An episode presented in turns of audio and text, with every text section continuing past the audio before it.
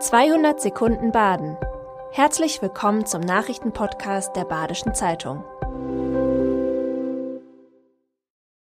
Die Nachrichten am Dienstag, dem 21. März.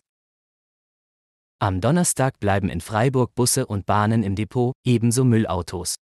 Die Gewerkschaft Verdi hat alle Bediensteten der Stadtverwaltung zum Streik aufgerufen. Der dürfte auch Kitas treffen. Der bereits zweite Streik in diesem Monat beginnt in der Nacht auf Donnerstag. Private Busunternehmen, die im Auftrag der VAG fahren, bedienen weitgehend ihre Linien. Die Breisgau S-Bahn, der Regionalverkehr der Deutschen Bahn und Linien von Busgesellschaften aus dem Umland verkehren ganz normal. Über mehrere innerstädtische Haltepunkte bleibt Freiburg also erreichbar. Die VAG betont, dass der Betrieb von Verdi bestreikt werde und es deshalb keine Entschädigungen für die Fahrgäste geben wird. Verdi fordert eine Anhebung der Einkommen um 10,5 Prozent, mindestens aber 500 Euro monatlich bei einer Laufzeit von zwölf Monaten. Das Arbeitsgericht Lörrach hat einen Antrag der Schopfheimer Firma Ekato zurückgewiesen. Die Geschäftsführung des Schopfheimer Rührmaschinenherstellers Ekato wollte zwei Betriebsräten fristlos kündigen. Jetzt bleiben sie bis auf weiteres im Amt.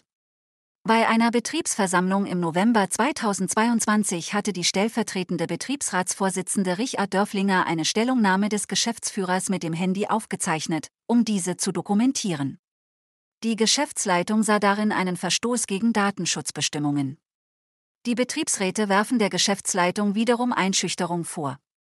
Zu Ende ist der Fall aber noch nicht, wahrscheinlich wird er in nächster Instanz am Landesarbeitsgericht weiter verhandelt.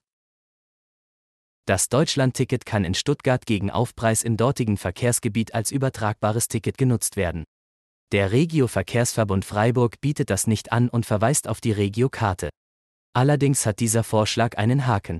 Die Regio-Karte kostet mehr als das Stuttgarter Ticket inklusive Aufpreis. Allerdings gilt es nur im Raum Freiburg. Wer also in ganz Deutschland fahren will, muss sich zusätzlich das 49-Euro-Ticket kaufen. Stuttgarter Nutzer erhalten also ein deutlich attraktiveres Angebot. In Bad Säckingen sind viele Plakate des Zirkus Kaiser zerstört worden. Mehr als zwei Drittel der Plakate sind betroffen. Alex Kaiser spricht von einem Schaden von 500 Euro.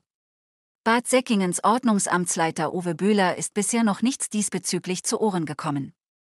Er kann sich vorstellen, dass der Wind für einen Teil des Verlusts verantwortlich ist. Alex Kaiser vermutet aufgrund des Umfangs unterdessen Tierschützer hinter der Aktion. Diese würden immer wieder Zirkusse sabotieren, in denen nach ihrer Meinung Tiere gequält werden. Für das Familienunternehmen Kaiser sei das ein schwerer Schlag, weil die Zirkusbranche sowieso schon unter den Folgen der Corona-Krise und der Inflation leidet.